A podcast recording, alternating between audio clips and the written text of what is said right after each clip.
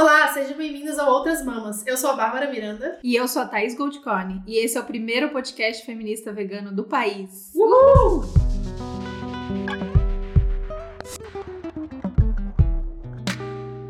Teve o Ru e anima... Ixi, aqui dá eco, hein? A gente é. mudou de lugar, eu senti que vai ter eco esse episódio. Tudo bem. Bom, gente, a Ju Gomes, comida saudável para todos, fez um pedido de tema. E pedido da Ju a gente não nega. Ela indicou pra gente, mas na verdade brincadeira, porque a gente já tá com essa convidada, ó, faz tempo querendo gravar. Então hoje a gente tá recebendo aqui a Ale Nara. Ai, que difícil, vai ser difícil. eu, eu, paulistana, falo Ale, mas é Ale. Acabei de aprender, depois a gente dá esse, essa aula de apelidos gaúchos. De apelidos gaúchos, boa. Ela é plantadora, urbana e jornalista. Ela tem um blog chamado Herbívora, onde ela escreve sobre agricultura sustentável, sistemas alimentares e consumo crítico. Ale, bem-vinda. Graças, gurias. Agradeço muito o convite. Nossa, não sabia que tinha tido o dedinho da Ju Gomes. Agradeço também, mana, de novo. então conta pra gente um pouquinho da sua história, como você chegou até aqui, com o blog, com o veganismo. Tá, vamos ver então. Essa história ela vai bastante tempo pra trás, assim, né? Quando eu tinha 14 anos, que faz tempo, tá? Não vou revelar quanto, mas faz tempo. Eu virei vegetariana, né? Ovo lácteo. Eu parei de comer carne, porque eu morava lá no Rio Grande do Sul e eu tinha uma amiga que, cuja família tinha uma fazenda de gado leiteiro. Eu costumava ir visitar as fazendas com ela e eu comecei a, a notar, a perceber. Então, eu, de vez em quando eu via uma vaca nascer, de vez em quando eu via uma vaca ser carneada, assim, né? Uhum. E eu fiz essa ligação. Eu tinha 12 na época, na verdade. Eu tinha 12 anos. Eu fiz essa ligação e digo assim: nossa, mas isso tem alguma coisa esquisita, né? Acho que eu vou parar de comer animais. Mas eu não sabia com 12 anos, né? A minha mãe, enfim, no Rio Grande do Sul, achou uma loucura, continuei igual. Quando eu fiz 14, a gente mudou para Santa Catarina e eu conheci umas pessoas surfistas e tinha uns vegetarianos no meio. E aí eu aprendi a ser ovo lacto vegetariana. Fiquei um tempão sendo ovo lacto vegetariana. Na época não se falava falava muito de veganismo ainda, era meio que novidade. Aí depois eu. Teve uma época da minha vida que eu voltei a comer peixe, porque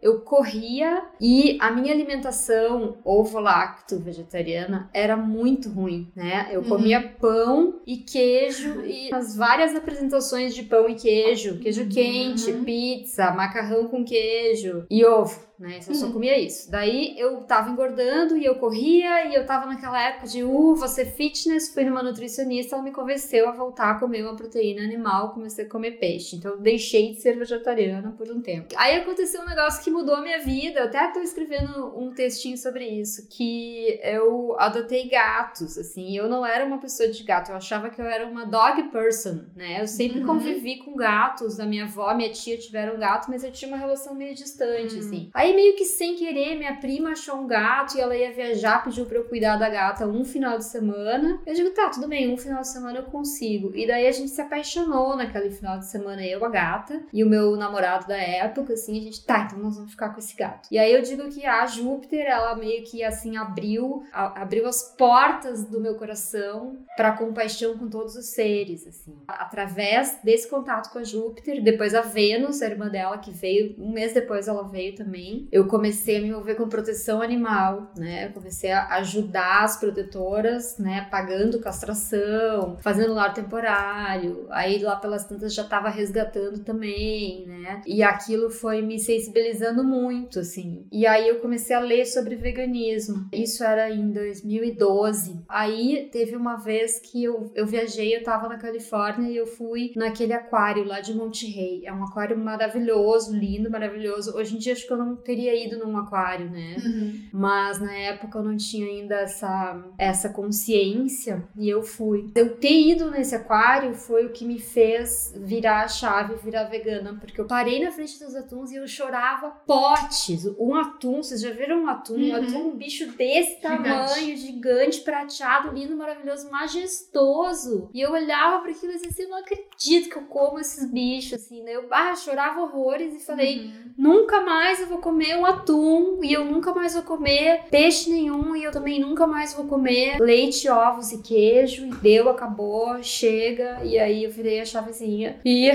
virei vegana. Foi isso que aconteceu. Depois, aí foi muito interessante, assim, porque eu acredito esse negócio, assim, quando eu digo que abriu meu coração para compaixão com todos os seres, porque a minha história começou através dos animais não humanos, mas depois isso se expandiu. Foi por causa dessa trajetória que eu comecei assim. Eu fui criada numa família muito liberal, progressista, de esquerda, né? Minha mãe era sindicalista, eu ia para reunião de sindicato, meu tio foi preso político, todo mundo sempre foi de esquerda, né? Mas a gente é criado de uma maneira muito racista e classista no Brasil, né? Ainda uhum. mais lá no sul do país, uhum. né? Então as estruturas são assim, né? Que nem assim homem, não tem homem que não seja machista, por mais que ele queira não ser e tente se desconstruir, tá na estrutura, na base do que é, né? E a gente, então a gente mesmo sem pensar, per fica perpetuando esse tipo de estrutura opressiva em cima dos outros, né? Então, para mim começou com os animais não humanos,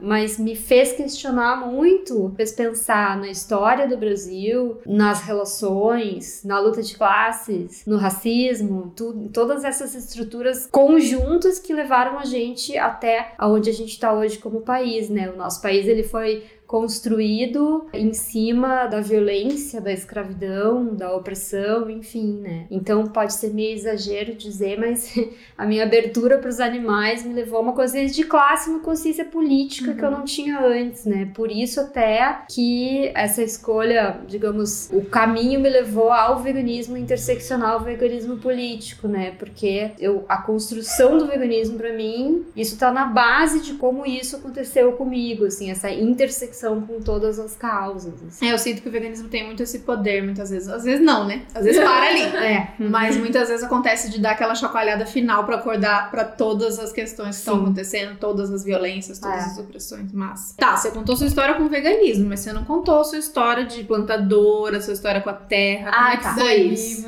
Ai, gurias. tipo, as histórias elas vão longe, mas tá, tudo bem. Eu me formei em jornalismo, né? E aí eu trabalhava aqui em São Paulo Paulo, me formei lá no Sul, depois vim pra cá, trabalhei aqui. E eu queria viajar, e aí eu pedi demissão pela primeira vez e fui viajar. Passei um tempo nos Estados Unidos e acabei meio sem querer, acabei no, no Havaí, tá? E fui morar no, numa ilha chamada Kauai. E aí lá eu comecei a trabalhar com, num restaurante vegetariano e numa fazenda de alface orgânico. Foi lá que eu aprendi a cozinhar, enfim. E aí na, nessa fazenda foi meu primeiro contato com agricultura, né? E eu dizia assim, nossa, que legal isso aqui, tem alguma coisa aí que eu gosto, né? Então, assim, para mim foi muito importante, foi contato com duas coisas que são, são formativas na minha vida, que é a cozinha e o plantar, né? Mas aí voltei pro Brasil, fui trabalhar com internet, enfim. Na segunda vez que eu pedi demissão, eu fui para Santa Catarina, construí uma casa e fiz vestibular de novo e comecei a cursar é, agronomia na Federal de Santa Catarina. E aí eu fiz um ano de agronomia e aí duas coisas aconteceram. Primeiro que eu não conseguia trabalho e a grana acabou e a gente tinha construído uma casa e a gente ficou duro e teve que ir embora e eu tive que trancar o curso. E eu também percebi que era um curso de tinha muitas exatas sabe? eu tinha aula de cálculo, e aí eu, pá, eu não, não entendo nada de matemática. E o professor um dia ele me disse assim: Alessandra, você precisa se dar conta que este é um curso de engenharia. Daí caiu a ficha, eu digo, tá. E assim. é, Maravilhoso. E a agronomia, os, os, cursos de agronomia no país, eles são muito voltados para o agronegócio Sim. também, né? Sim. A UFSC até eles têm uma especialização em sistemas agroecológicos e tal, mas enfim, a graduação era muito voltada. Aí saí mas fiquei com aquela coisa assim, né? Tá, um dia na vida eu vou plantar. Aí, finalmente, estou aqui morando em São Paulo de novo. Fiquei muitos anos trabalhando no mercado digital, né? Com UX, User Experience. E aí chegou um momento que eu já não tava meio assim, não fazia mais muito sentido o meu trabalho, né? Eu trabalhava para grandes empresas a gente era uma consultoria que fazia projetos para grandes empresas. Eu dizia: o que, que eu tô fazendo aqui? Que eu tô né, assim, a, as atividades não faziam mais sentido, eu comecei a questionar por que, que eu tô fazendo isso para fazer uma corporação lucrar mais, assim, tipo o Itaú, entendeu? Fazendo um, uhum. mexendo na interface do Itaú, vai ser melhor pro usuário, mas no fundo, no fundo, o que que... que vai ser melhor pro Itaú. Exato, entendeu, né? Tipo, ah, mas eu não, não tô afim de gastar as horas da minha vida com isso, entendeu? Sabe? Pra ganhar dinheiro, só pra ganhar dinheiro. Comecei a pensar, mas trabalho só pra ganhar dinheiro, então, né? Aí tá, daí juntou um monte de coisa na minha vida, assim, na época, e finalmente entra um animal de novo que eu tava voltando do almoço um dia lá na Heitor Penteado e apareceu um cachorro na minha frente. Ele tava perdido no Heitor Penteado. Eu saí correndo atrás do cachorro e ele fugia de mim e eu dizia para as pessoas: segura esse cachorro! E ninguém conseguia pegar o cachorro. Ele quase foi atropelado por um ônibus, enfim. Aí finalmente eu consegui pegar o cachorro, levei pro escritório, tava bem pertinho do escritório. E é o Heitor, tá? E ele vai fazer, supostamente faz aniversário amanhã, porque ninguém sabe direito que dia que ele nasceu, mas foi o dia que eu encontrei ele, dia 5 de junho nossa, de 2013. É, parece que ele já tinha um ano, então amanhã ele vai fazer sete anos. Então, seis anos atrás, eu morava num apartamento. Eu queria morar numa casa para ter sol, para plantar e para ter um cachorro. Mas eu continuava no apartamento porque o aluguel era barato, enfim, não me movia muito. Aí eu achei o Heitor e não podia ter cachorro naquele prédio. Então uhum. eu tinha que me mudar. E aí em um mês eu achei uma casa. E a gente se mudou. Em julho eu já tava morando numa casa. E a casa tinha uma laje em cima da garagem. Tem uma laje em cima da garagem. É a casa que eu conheci? É a casa. Hum, é, maravilhosa. É, é bem legal. Hum. E tem uma boa orientação solar, porque ela é virada para o norte, né? Então, bom, tem sol, tem. Só que, como é que eu vou plantar aqui? Porque eu, acostumada com as casas de Porto Alegre, que tem quintal, tem grama no chão, né? Tem Sim. terra no chão. Aqui é tudo concreto. É. Sobrado de São Paulo tem laje, né? Só. Uhum. Aí eu olhei e disse assim: tá, como é que eu vou plantar aqui? Mas eu preciso me mudar logo, então eu vou e depois eu dou um jeito. Aí tá, eu digo: bom, tudo bem, agora eu já estou numa casa, tenho sol, eu tô cuidando de um cachorro e eu vou plantar. Como é que eu vou plantar? Eu comecei a estudar. Comecei com o básico, assim, como fazer horta. Eu fui fazendo oficinas e cursos. Eu fiz uma oficina lá no Sabor de Fazenda, que é um viveiro orgânico na Zona Norte, muito legal. E eu fiz um curso de agricultura orgânica intensivo no Arborecer, que é um espaço maravilhoso na Zona Norte, de umas manas que são veganas também. Então, uma agricultura toda vegana, assim tal. A Juliana e a irmã dela. E aí, eu fui aprendendo, eu fui tomando contato com a agroecologia também, né? Porque quando eu comecei a fazer a horta, eu tinha aquela expectativa de, daquelas fileirinhas de alface, tudo certinho. Aí eu vi que não era assim, que a agroecologia não era assim, né? Eu digo, nossa, então tá, então como é que é esse negócio? Aí eu comecei a estudar agroecologia, permacultura, agricultura sintrópica, né? Agrofloresta, do Ernest Gott. Eu fiz curso na fazenda do João Pereira, em Brasília e tal, não sei o quê. E experimentando na horta, né? Aí chegou um momento em que eu olhei pra horta e tava linda, assim, numa laje, né? Daí eu falei, nossa, eu acho que mais pessoas podem ter as dúvidas que eu tinha. Uhum. Então eu abri a casa e comecei a fazer oficina lá, assim, que se chama Horta em Qualquer Lugar, para mostrar que tu pode fazer uma horta em qualquer lugar. Então essa foi a primeira versão da oficina. E aí nessa época eu já escrevia na Herbívora, já tinha feito blog. Isso foi em, acho que foi em meados de 2016 ou 2017. 2015, não lembro. Aí no final de 2016 eu saí da empresa e fiquei um tempo me dedicando só a estudar e viajar. E aí eu comecei a escrever não apenas sobre horta e bichos, o blog surgiu para escrever sobre hortas, bichos e comida. Aí eu comecei a escrever sobre agroecologia, comecei a escrever sobre agrofloresta, comecei a fazer matéria mesmo. Daí eu comecei a voltar para o jornalismo. Né? Aí em 2017 eu fiz uma viagem pela América Central, fiquei três meses viajando, procurando projetos de permacultura e agroecologia e agricultura urbana para escrever sobre. E daí que eu vi, eu digo assim, ah, eu gosto disso, eu gosto muito de escrever, escrever é uma coisa que eu amo, eu fiquei muito tempo afastada disso, eu quero voltar a fazer isso. E aí eu tenho esse jornalista cobrindo, né, isso que vocês falaram no começo, né? Eu sou plantadora urbana e dou oficinas e sou jornalista especializada em sistemas alimentares, métodos de agricultura sustentável e consumo, consumo crítico, alimentação política. Isso, isso é o que me desperta vontades. Na vida. Muito bom. Que trajetória. Ficou cansada depois. Nossa. Arrasou, muito bom. Tá, então você tá querendo me dizer que quando a gente fala em se conectar com a natureza, plantar a própria comida, as pessoas que estão aqui em São Paulo, cidades, né, grandes capitais, cidades como São Paulo, você tem que fugir, larga tudo e vai morar no mato. Você tá querendo me dizer que é possível, então, a gente ter essa relação com a natureza e plantar estando aqui? Ou tem que fugir mesmo? Então, pra mim foi muito louco, assim, porque eu achava que eu tinha que ir embora, tanto que eu fui embora várias vezes de São Paulo, né, que eu chamo do meu karma geográfico, São Paulo, que eu acabo sempre voltando. E eu achava que quando eu saísse da empresa da qual eu era sócia, eu ia imediatamente embora pra plantar.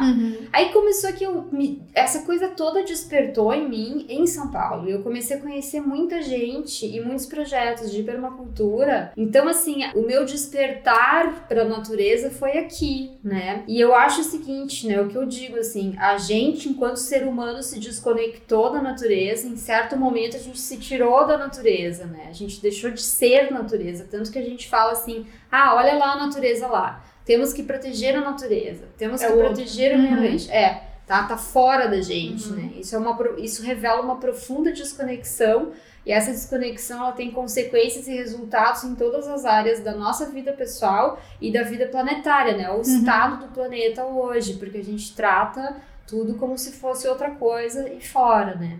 E aí, esse negócio de plantar, tal, eu acho o seguinte, quando eu comecei a plantar, por isso que eu digo assim, ó, não precisa plantar muito, não precisa plantar um monte de coisa, né? Isso é uma coisa que eu falo na oficina, assim, não precisa ir para um sítio, não precisa, tu pode fazer tudo isso em qualquer lugar, assim, no- tem um slide da oficina que eu mostro, que são umas couves lindas, maravilhosas, nascendo num canteiro da rua, na frente, do lado da minha casa tem uma academia, tem um canteiro, sabe canteiro que cachorro Uhum, faz xixi, uhum. assim?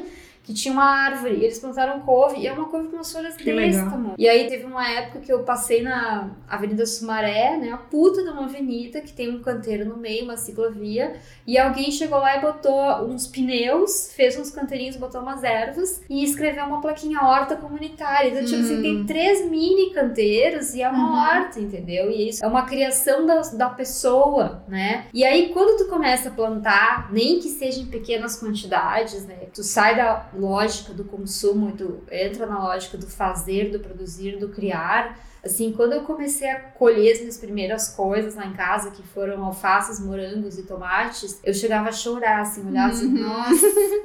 E aí eu disse assim, "Ah, não acredito que fui eu que fiz isso. Uhum. E daí eu me dei conta assim, eu não fiz nada, tá? Uhum. Eu, Você só viabilizou. Exato. Eu disse, eu sou, eu sou uma facilitadora das maravilhas da natureza. Eu sou natureza, né? Uhum. Que nem o Ernest Gotti diz que somos todos células de um grande macro-organismo que é a vida. Sim. Aí eu acho, uma coisa que aconteceu comigo e é o que eu procuro passar para as pessoas nas oficinas que eu dou, é assim, começa a encontrar o teu lugar enquanto natureza de novo, né? Tu vai começar ali a cultivar a tua comidinha, a fazer a compostagem. Compostagem é um processo incrível, maravilhoso, que tu pega assim, é uma coisa que é uma casca de banana, uma casca de mandioca, um talo de brócolis e aí, 40, 50, 60 dias depois é solo, sabe? Aquilo ali se desmancha e fica uma coisa maravilhosa, com um cheiro incrível, né? Daí você assim, tá, tu começa a achar a tua função no planeta, né? E se encaixar enquanto célula. E o que que é célula? A célula, a função é relação, né? As células, a não ser que tu esteja falando de um organismo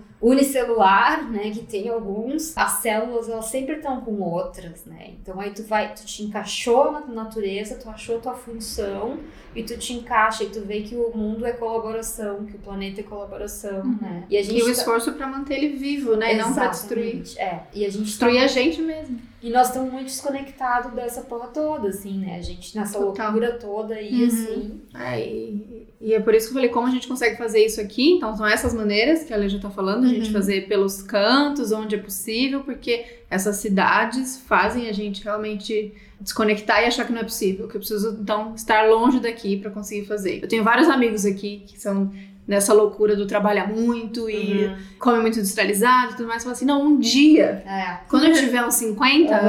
anos, eu vou ter o meu sítiozinho, aí eu vou ter minha Uhum. plantaçãozinha. Joga pra lá, né? Quando dá pra Uhum. gente fazer coisas É. aqui. É engraçado você falar da sua trajetória de sempre voltar pra São Paulo, porque eu cresci em Brasília, né? É uma cidade muito arborizada, muito, com muita grama, muita árvore. Então, eu só fui perceber o tanto que eu sentia falta Uhum. disso, mudando pra É. cá. E hoje em dia, tipo, eu chego lá, a primeira coisa que eu quero fazer é, enfim, tem, sempre tem trabalho pra fazer, mas ir pro parque, Uhum. ir pra Água Mineral, que é um parque que tem piscina de, de água de rio. Sinto muita falta de colocar o pé na grama, Uhum. É. sabe? Uhum. Muita falta. Por isso que eu, eu fico agoniada também um pouquinho com as casas aqui que não É. tem grama, que eu falo, gente, eu queria ter uma casa pra poder pôr o pé na grama. Aí não tem. Tem.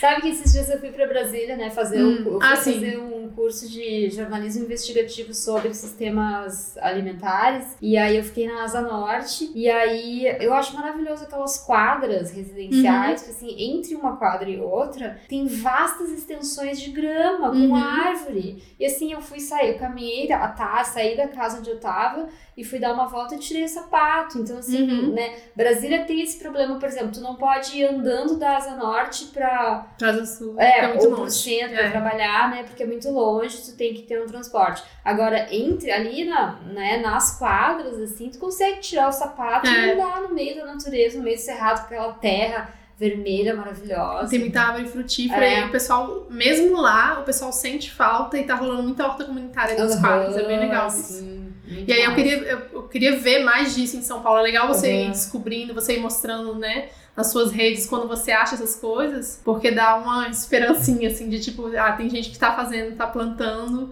e eu posso fazer também, né? Outro dia, descendo pro Parque da Aclimação, achei um pé de mamão, e aí eu peguei, foi um dos mamões mais doces que eu já comi na Uhum. vida, tava muito bom. É, aqui tem um negócio que chama União das Hortas Comunitárias de São Paulo, tem uma página no Facebook e eles têm mapeadas todas as hortas comunitárias tal. Ai, que É, legal. aham, chama União, União das Hortas Comunitárias, se não me engano. E tem muita iniciativa nas periferias também, né? Uhum. Assim, aqui em São Paulo tem um movimento bem forte de permacultura urbana. Tem o Uhum. permaperifa. Tem o permaperifa, tá? E tem, isso tá, tá bastante difundido. Agora, eu acho uma coisa importante da gente fazer é que nem todo mundo tá familiarizado com esses termos, conceitos. Sim. Então, vamos definir algumas coisas e falar é, do que a gente vai falar aqui ou já falamos, alguns conceitos. Então, você quiser definir, falar algumas coisas que a gente já falou, Tá. agroecologia, permacultura, mais ou menos. depois- Bom, Assim, começando pela agroecologia, né? Eu gosto de explicar a agroecologia em oposição à agricultura convencional, né? Então, todo mundo conhece, todo mundo já viu, né? Que seja uma foto de um- uma monocultura de soja, né?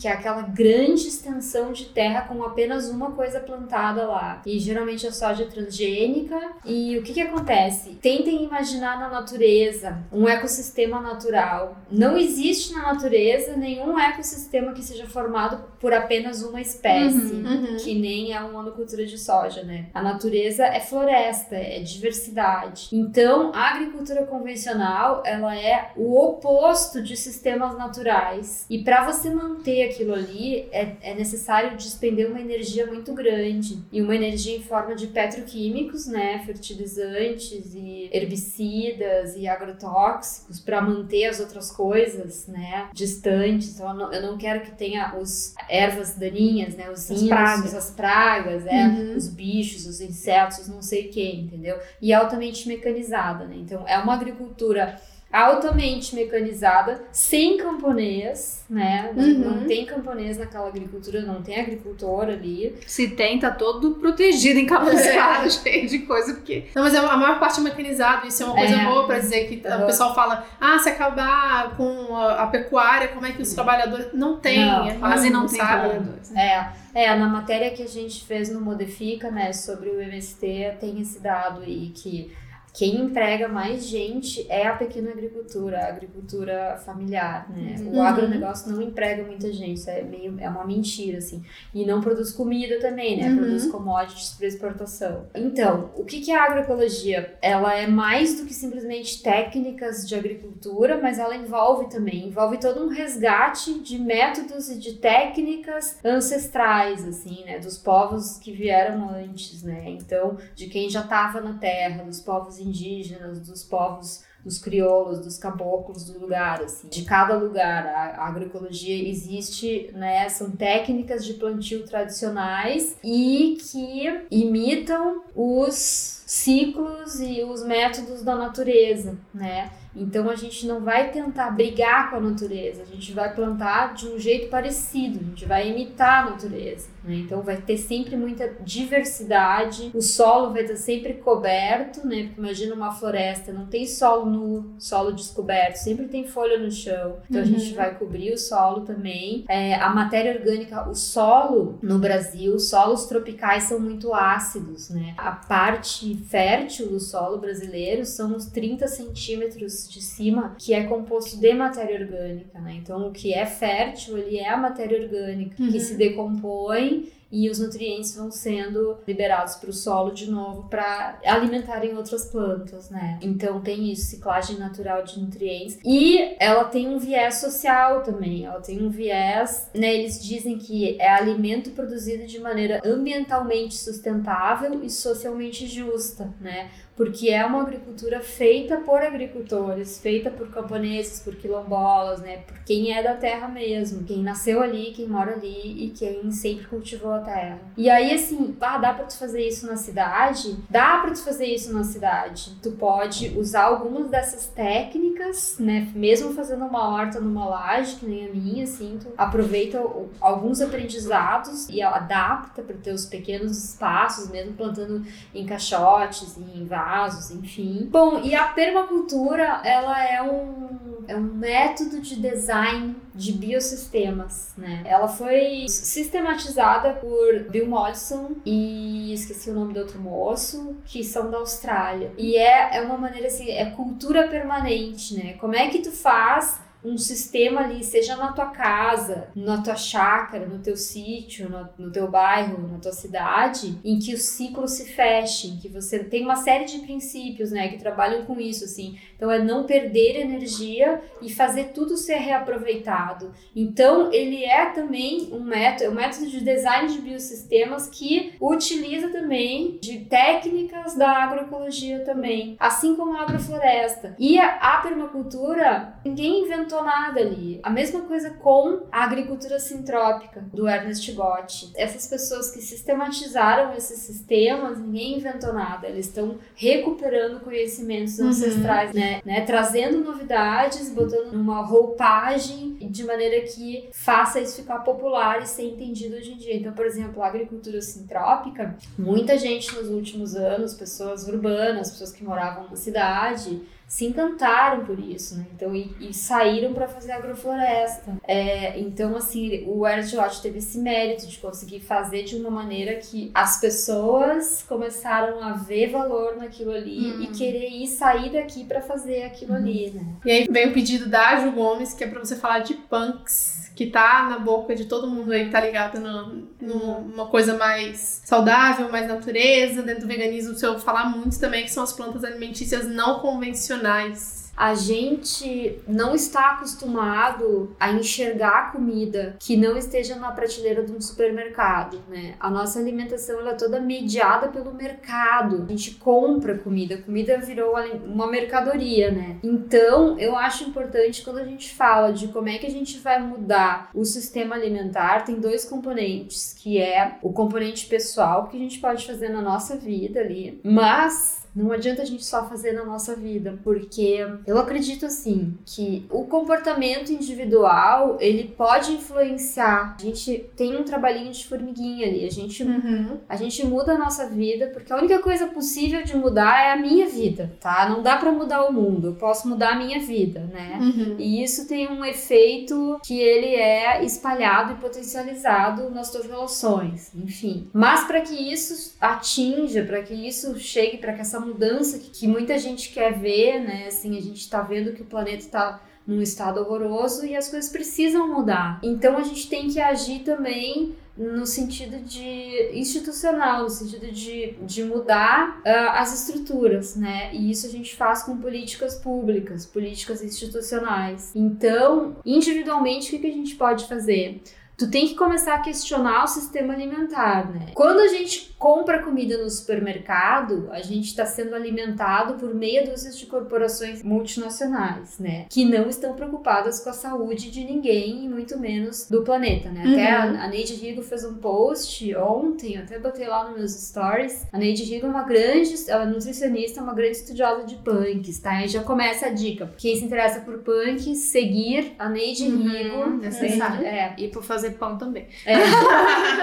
ela trabalha no hospital e ela recebeu um, um kitzinho dos representantes de indústrias farmacêuticas que era composto só por comida de caixinha, né? Ultraprocessado, né? E ela falando sobre aquilo e ela dizendo que uma vez ela encontrou numa festinha, enfim, num evento, um dos diretores de uma indústria farmacêutica e o cara falou pra ela com todas as palavras assim é não é que tu tem que ver que o objetivo da indústria não é a saúde das pessoas é o lucro né dos acionistas Uhum. enfim então assim não dá isso é para mim é uma contradição em termos né porque tu trabalha com alimentação mas o teu objetivo é o lucro entendeu não tem como Uhum. conciliar essas duas coisas então a gente como consumidor a gente precisa se proteger disso pensar e executar uma crítica na hora do, das escolhas alimentares, né? E principalmente, eu tô falando a gente que pode, né? A gente que pode fazer isso, né? Uhum. Nós que somos pessoas privilegiadas e que temos informação e que temos como refletir sobre isso e que Uhum. podemos fazer escolhas melhores, assim. Então, a Cris Maimone também, que é uma nutricionista que trabalha com sócio e biodiversidade, que eu entrevistei para uma dessas últimas matérias que eu fiz, também ela fala isso, assim. Tem um livro muito bom também que se chama O Negócio da Comida, da Esther Vivas Esteve, da editora Expressão Popular, eu acho, né? Que eu sempre cito em tudo que é texto que eu Sim. escrevo. Que assim, o pior lugar para comprar comida é supermercado, gente, né? Então, assim, vamos esquecer o pão de açúcar, vamos esquecer o Carrefour, entendeu? A gente não precisa, né? Tem gente que não pode se dar o luxo de fazer esse tipo de escolha. Mas a gente precisa começar a desmercadorizar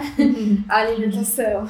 Duas formas que a gente tem de fazer isso é cultivando alguma comida em casa, né? E aí também não dá pra gente achar que nós vamos ter autonomia alimentar morando em São Paulo, Uhum. né? Assim, eu não consigo na minha laje produzir todo o alimento que eu preciso e não precisa, entendeu? Assim, o negócio é pouquinho, negócio de pouquinho, pouquinho, pouquinho, pouquinho, cada um fazendo ali um pouquinho. E a outra coisa é começar a reconhecer comida nas ruas, né? Quando tu começa a plantar e tu começa a ver comida, saber as coisas que são comida, tu começa a perceber que o planeta é de uma abundância maravilhosa. Ainda mais um país que nem o Brasil, tropical. As coisas nascem. Então, assim, mesmo em São Paulo, tu anda na Avenida Sumaré, tem uma época que tem pitanga, tem uma época que tem amora. E tem muita coisa que nasce na rua, que nasce no chão, que é aquilo que a gente chama de inso, de erva daninha, de, enfim, né, mato, que dá pra comer. E aí, o que que acontece? Tu tem que se informar primeiro, porque não é pra sair comendo coisa que tu não sabe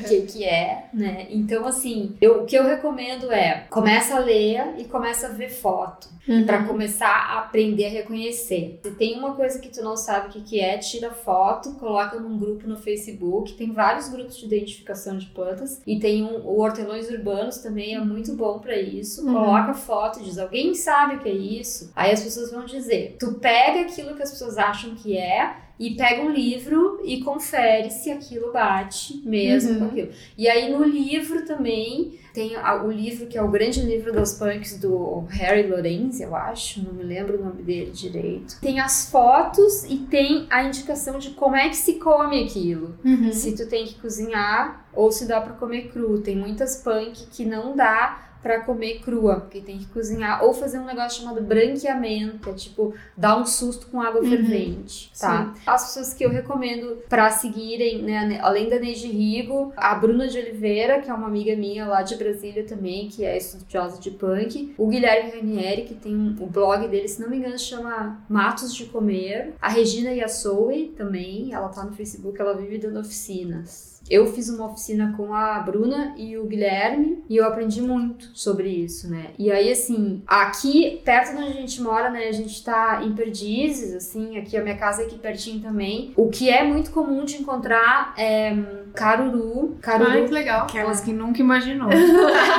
Mora aqui, nunca não É. sabe, não sei nem a cara. De... Caruru é um negócio que é da família do amaranto, assim. Até a Uhum. sementinha é bem parecida, assim. É uma planta super proteica, assim, é muito bom. E tem uma outra coisa que eu amo, que eu adoro, que é beldroega. E tem gente, por exemplo, a, a Gi, da escola de botânica, eu tava conversando com ela sobre as punk, e ela disse assim, ah, mas é que lá onde eu nasci, em Minas Gerais, isso não é punk. Isso daí é uma comida que a gente come, Uhum. entendeu? Que tem em tudo que é horta, assim, né? Então tem essa coisa das punk. O que é punk? Planta alimentícia não convencional. Ela pode ser não convencional agora, mas ela pode já ter sido convencional em outra Uhum. época, ou ela pode ser convencional em outro Em outro lugar. local. Exato. E também tem as partes não convencionais. Então, por exemplo, a bananeira, o coração da bananeira é uma parte não convencional de uma planta que todo mundo conhece e come. Uhum. Legal. Ah, e daí uma coisa que sempre me perguntam também, né? Essa daí, assim, melhor consultar os especialistas, tá? Mas não tem problema da fuligem dos carros e do Uhum. xixi dos cachorros, né? Eu já ouvi também dessas pessoas comparando a fuligem dos carros com o agrotóxico. Então, ah, tu tá preocupado com a fuligem dos carros, mas e a comida cheia de veneno que tu compra no supermercado, entendeu? Uhum. Né? E, a- e aí o xixi dos cachorros é assim, ó. É o menor dos problemas. Eu Super natural.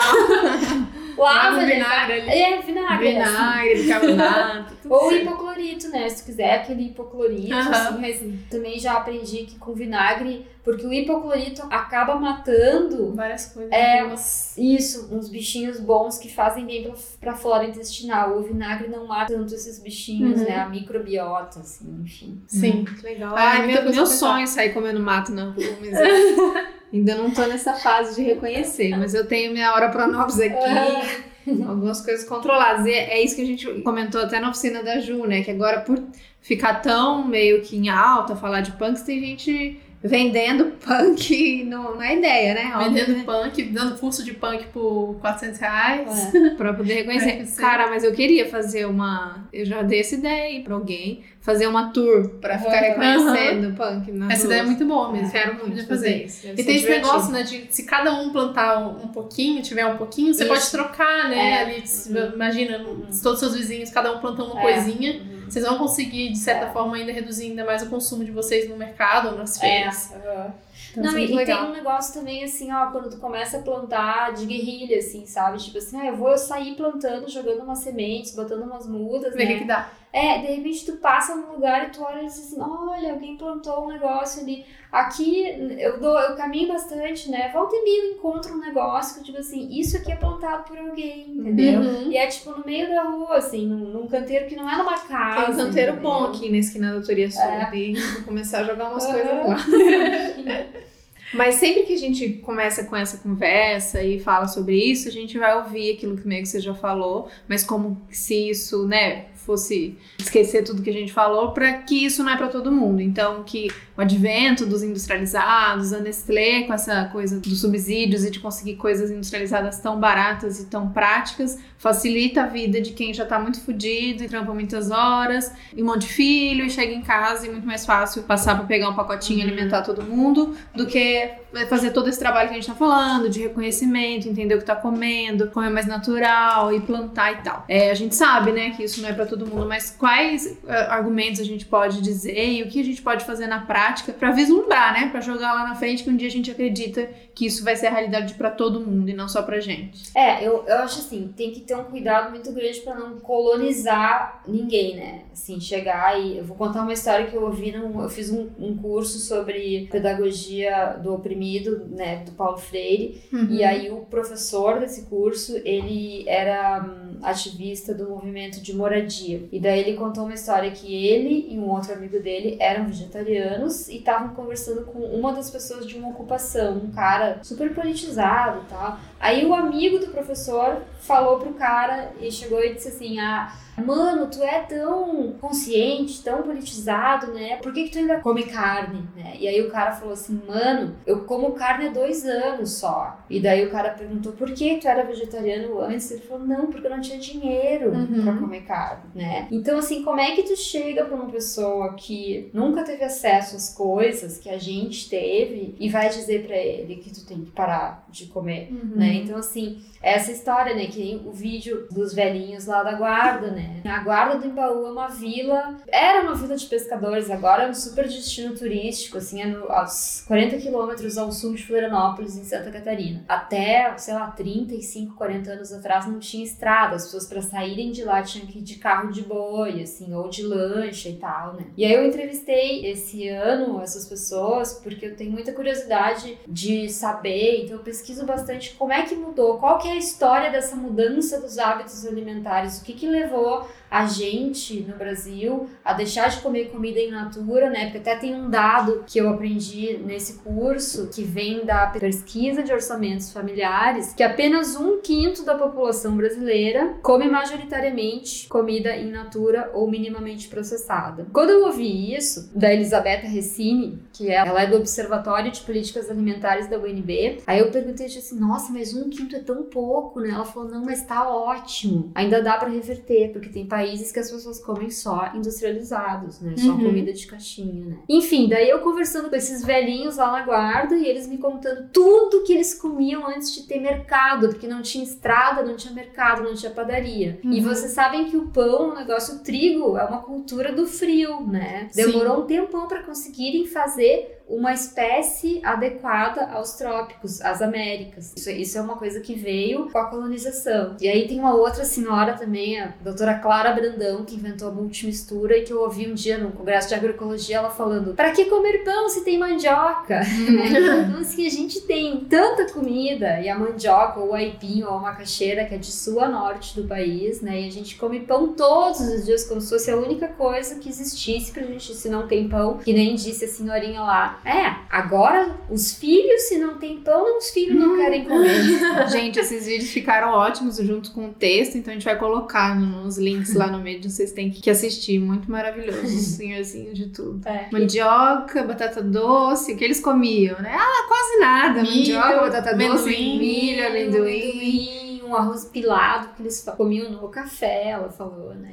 Isso que eu queria entender, o arroz do arroz não entendi. Um arroz que comia no café da manhã. É, que eles faziam pra comer no café da manhã. Gente, que maravilha. Eu amaria comer arroz do café da manhã. Tu vê, né? É uma coisa que eu pensei, por exemplo, os japoneses comem arroz do café da manhã. Eu nunca pensei que no sul do país. Né? Mas faz sentido, porque é uma região que tem bastante arroz plantado lá também. Uhum. O arroz também foi um negócio que não é daqui, né? Que ele veio pra alimentar Sim. os exércitos Uhum. e tal. Mas enfim, daí uma dessas senhoras falou: Ah, minha filha, aqui era muito pobre. E aí tá uma chave pra gente entender isso, né? Tem uma outra história também que a Cláudia Visoni contou uma vez pra mim, lá da Horta das Corujas, que é uma horta, uma das primeiras hortas comunitárias de São Paulo, e é num bairro chique, na Vila Beatriz. Tem muita gente que vai lá e as hortas agroecológicas, elas têm uma cara meio bagunçadinha, né? Elas têm Uhum. palha no cobrindo os canteiros, elas, né, tem aquele amontoado de coisa, não é as fileirinhas de alface. Uhum. E aí ela, de vez em quando, recebia visitas de vizinhos, meio incomodados, achando, ai, que coisa bem suja e tal. Daí ela conta a história que um dia foi uma moça, uma senhora, toda arrumada, fazendo uma cara feia, e a Cláudia tava lá e começou a apresentar as coisas pra ela. Uhum. Aí a Cláudia mostrou, ah, aquele ali é o caruru. E daí essa senhora toda chique, toda enfeitada, falou, aquele ali eu conheço. Porque quando eu era criança, minha mãe me mandava colher isso no mato, que era a única comida que a gente tinha. Hum. Tá. Então, essas coisas todas, outra história, tá? Outra história, mais uma, tá? Tava uma vez lá em Brasília, no Centro Pop, um centro de acolhida para moradores de rua, um centro de Uhum. acolhida dia. E tem um menino lá do projeto, o Igor, eu acho o nome dele. Ele fez uma agrofloresta numa das quadras da Norte lá. Uhum. E ele tinha um projeto de uma horta dentro desse centro de pessoas em situação de rua. E aí eu tava lá fazendo uma matéria com ele e tinha um monte de rúcula nascendo alucinadamente, nós colhendo e comendo as rúculas na hora, super boa. Aí passou uma moça indo almoçar no centro pop e olhou e disse assim: o que, que é isso? E aí a gente falou assim: é rúcula, quer? Ela falou assim: eu não, que quem gosta de mato é índio. Então, existe todo um negócio que associa esse tipo de comida que, para nós que estudamos e que refletimos, que podemos escolher, é uma comida maravilhosa, para quem só teve isso na vida, as pessoas não querem isso. Associado à escassez, à pobreza. Exato. E a gente sabe que churrasco é um símbolo de status Uhum. para todas as classes sociais no Brasil, entendeu? E rolou um negócio do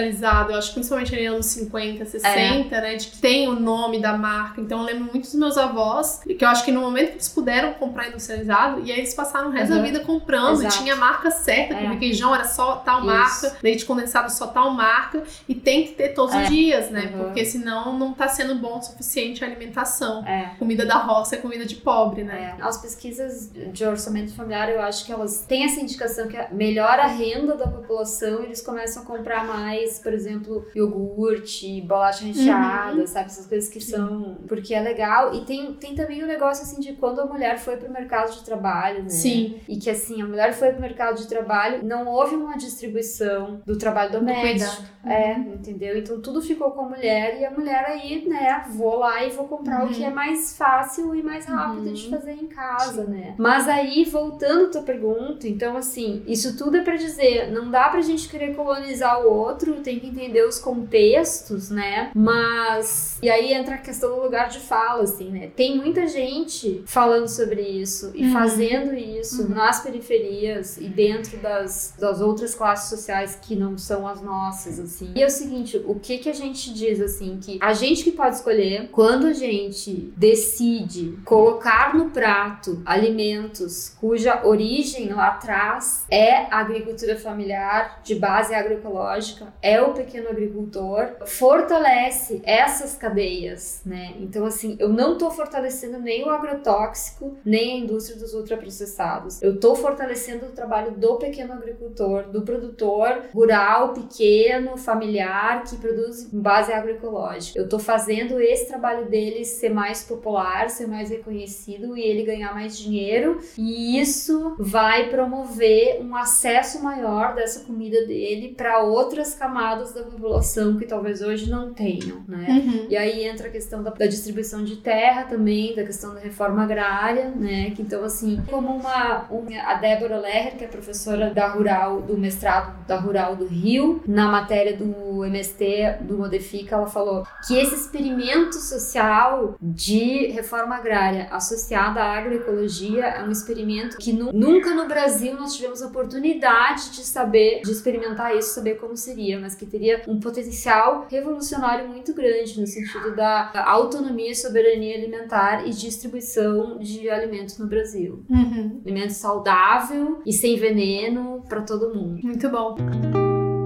Uma coisa muito legal dessa nossa postura, às vezes, de querer resolver, porque parece que a gente descobriu o mundo e quer levar essa É. postura colonizadora, tipo, se a galera precisa comer dessa maneira, precisa parar de comer isso, aquilo, precisa ser vegetariano, vegano. É uma coisa muito legal que eu ouvi esse final de semana do Thiago, é, lá de Brasília, companheiro da Sabrina. Então ele participa do Subverta, quem não conhece o trabalho muito legal, que faz esse trabalho do, do busca do, do bem viver de levar isso para mais lugares, então da gente não chegar, por exemplo, num lugar, numa periferia, numa comunidade, dizendo, olha, tem isso aqui. A gente chega nesses lugares, esses lugares já têm necessidades. A galera já tá se articulando pra fazer alguma coisa e chegar lá e dizer, o que, que vocês estão fazendo e o que, que eu posso fazer para ajudar. Então, ah, a gente teve uma ideia aqui de fazer uma horta, tá? Então precisa o quê? Mão de obra, É. precisa ajuda Uhum. pra e a gente, de- nessa maneira, participar. Porque a gente colando junto dessa maneira de ajudar e de ser mais um braço ali, a gente consegue fortalecer essa relação e diminuir essas distâncias, né? Pra Uhum. quando, de repente, a nossa conversa já flui de uma maneira mais direta e de uma Uhum. parceria, uma confiança, né? É. Do que eu chegar lá querendo, ah, eu tenho um projeto aqui É. para mulheres. Não, elas já têm um projeto para Sim, mulheres. Sempre tem, gente. Não, Sempre tem é- alguém fazendo é alguma parte, coisa, né? é. Sempre tem alguém fazendo alguma Parece coisa. que tem sempre essa coisa de quando a gente né, É, começa a fazer uhum. uma coisa aqui, a gente quer levar lá para um modelo pronto para tentar encaixar lá. E a gente acha que vai salvar Vai salvar. pessoas, né? E aí, só... Ou a gente parte do princípio, né? Tem muita gente que parte do princípio de que essas pessoas nunca vão entender, porque Aham. elas estão numa situação de que elas nunca vão É. entender. E na verdade, todo mundo tem capacidade de compreensão. A gente falando tanto de alimentação quanto do, a, a empatia com os animais, por Uhum. exemplo, que é uma, uma conversa que a gente tem muito dentro do veganismo, de tipo, ah, mas eu não vou falar pra uma pessoa que ela tem que parar de comer carne pra por dó dos animais. Não é assim que a gente vai chegar falando, mas a gente não pode subestimar também a capacidade de compreensão das Sim. pessoas, né? Daí comecei uma parte dessa conversa falando sobre as atitudes individuais e as coletivas, né? Como é que a gente vai mudar isso daí também? Que é através de políticas públicas, né? Então, nessa, nessa última matéria do Sul 21, eu cito um monte de iniciativas de projetos de lei para regulamentar. Assim, regulamentação e política pública, né? Porque a gente tem uma indústria milionária, a gente é refém de uma indústria milionária, né? que tem um lobby gigantesco, entendeu? Então o dinheiro manda, né? O dinheiro manda e compra parlamentares, né? Então, existem grupos que fazem pressão e que estão tentando passar coisas como um projeto de lei para regulamentar a questão da publicidade nas escolas, né? Ah, para não vender refrigerante nas escolas, é um absurdo. Vender refrigerante em escola, gente. né? Uhum. Tem uma lei que direciona 30% da verba para alimentação escolar para alimentos de base orgânica e agroecológica. Então existem iniciativas do governo para facilitar essas coisas, né? A gente precisa estar de olho que isso realmente é aplicado e reforçado, né? E agora a Anvisa está num processo de discutir a questão da rotulagem de alimentos, Sim. né? Para informação alimentar. Então assim, não estou dizendo que o ideal é comprar coisa no supermercado, mas muita gente compra, então as pessoas precisam pelo menos saber, reconhecer o que que é aquilo ali e ver o que que faz mal ali, né? E todas essas iniciativas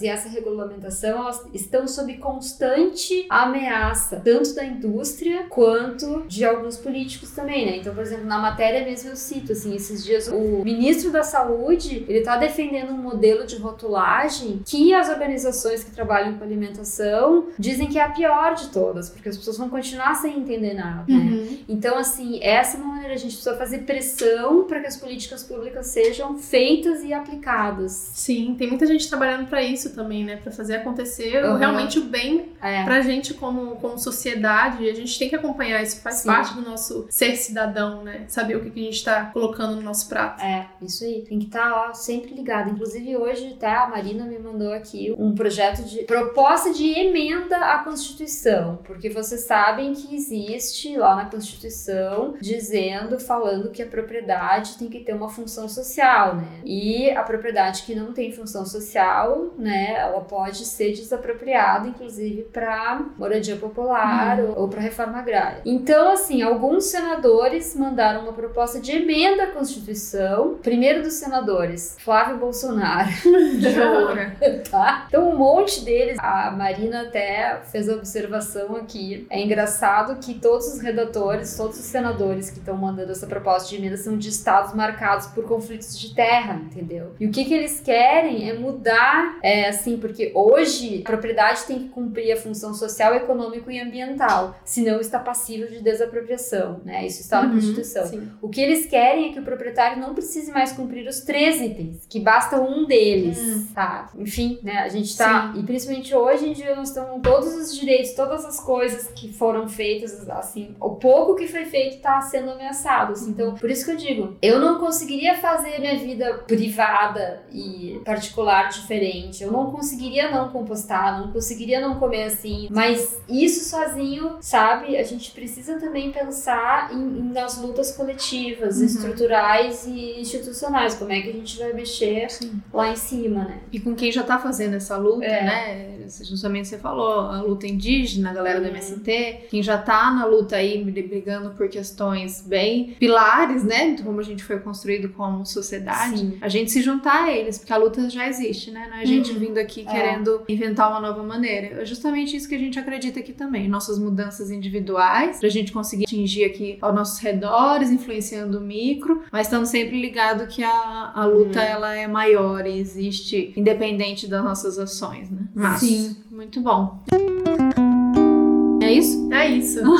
um livro que tem tudo a ver com isso, e depois a gente pode entrar mais nesse assunto do livro. A gente, eu e a Thaís vamos terminar de ler e fazer um review mais completo. É uma verdade indigesta, escrita para Marion Nestlé, ou Nestlé, eu não sei qual que é, que não tem nada a ver com a, com a empresa, Graças mas ela a tem Deus, sobrenome. Ela tem o sobrenome ela É. critica a própria. Ela é uma nutricionista que ela fala exatamente, ela critica muito a indústria, como que a indústria faz para conseguir os lobbies e como que a indústria faz para conseguir direcionar as pesquisas para basicamente enganar o consumidor. Então é bem interessante esse livro, depois a gente vai falar mais sobre ele, mas tem tudo a ver com esse assunto. E ele é da editora Elefante que tem código de desconto de outras mãos. Então quem quiser ler antes da gente comentar sobre ele, depois a gente pode fazer de repente uma E tá live. lindo o livro. Maravilhoso o livro, Tudo que a muito bom. Faz. Eu li numa sentada, eu demorei três dias pra ler, eu li tudo. E é grande. É grande.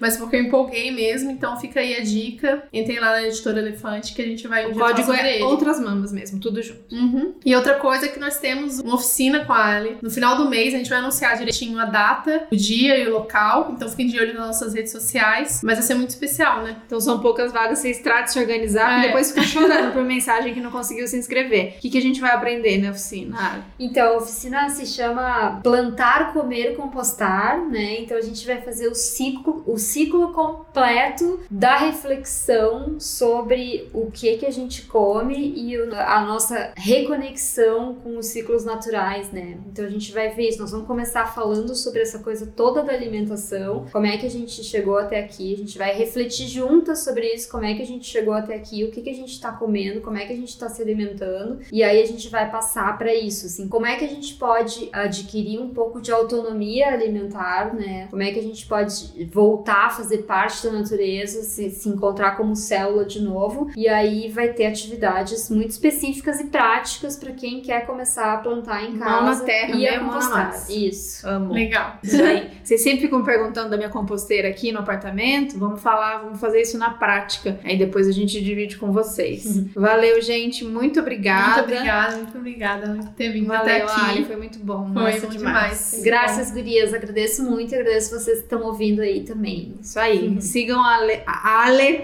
em todas as redes. A gente vai colocar todos os links. Sigam lá que tem muita coisa boa. Adoro que tem as fotos do corpão, regando a horta pelada. Vale a pena esse conteúdo. Valeu, gente. Até o Valeu, próximo. tchau, tchau.